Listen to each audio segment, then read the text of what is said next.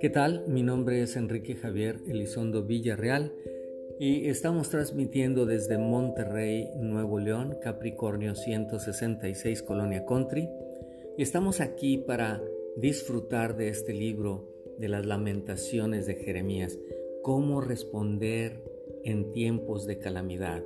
Dijimos que la estructura acróstica de cada uno de los capítulos incluye las 22 letras del alfabeto hebreo en su lenguaje original y, y, es para hacer hincapié en la totalidad o integridad de la agonía de Jeremías ante la destrucción de su ciudad y al mismo tiempo mostrar la profundidad de la esperanza que tenemos en Dios.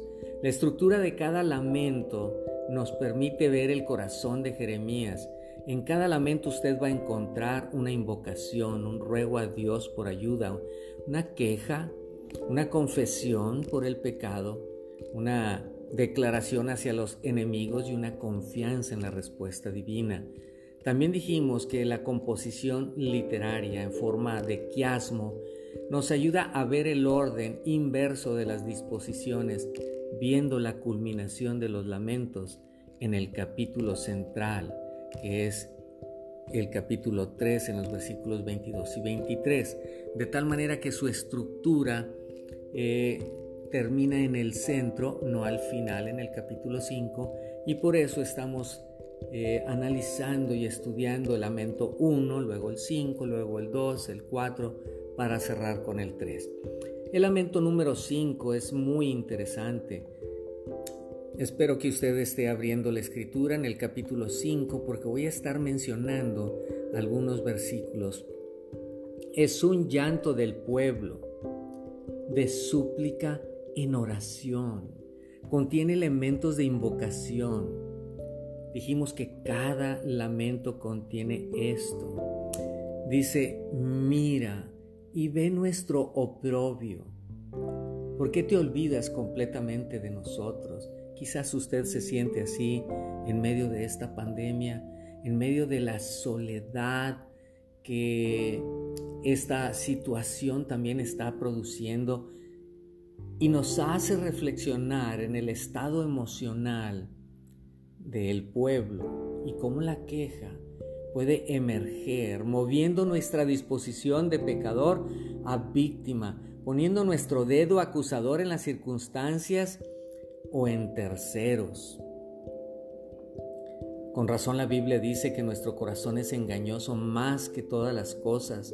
Dios quiere llevar al pecador a un estado de convicción y maleabilidad para reconocer lo largo, ancho, alto y profundo de nuestra condición espiritual que por cierto es pobre.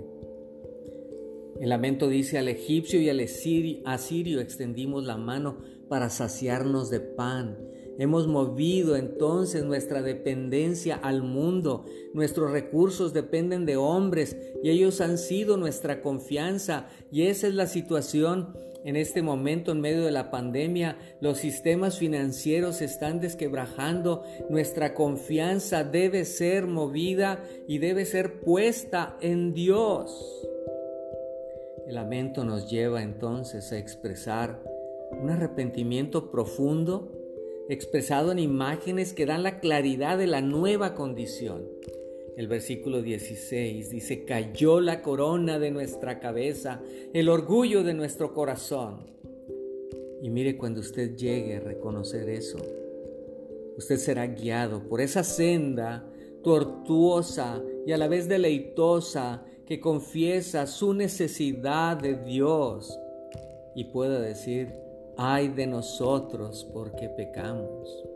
Nuestro corazón está ahora listo para germinar y dar fruto a través de un himno de alabanza, diciendo al final del lamento en el capítulo 5, tu trono es de generación en generación. Y el versículo 21 dice, vuélvenos, oh Jehová, a ti y nos volveremos. Renueva nuestros días como al principio. Si esta es su condición, venga. Si usted está experimentando desasosiego en medio de la pandemia, venga el Señor. No ponga sus ojos en, en lo que usted tiene.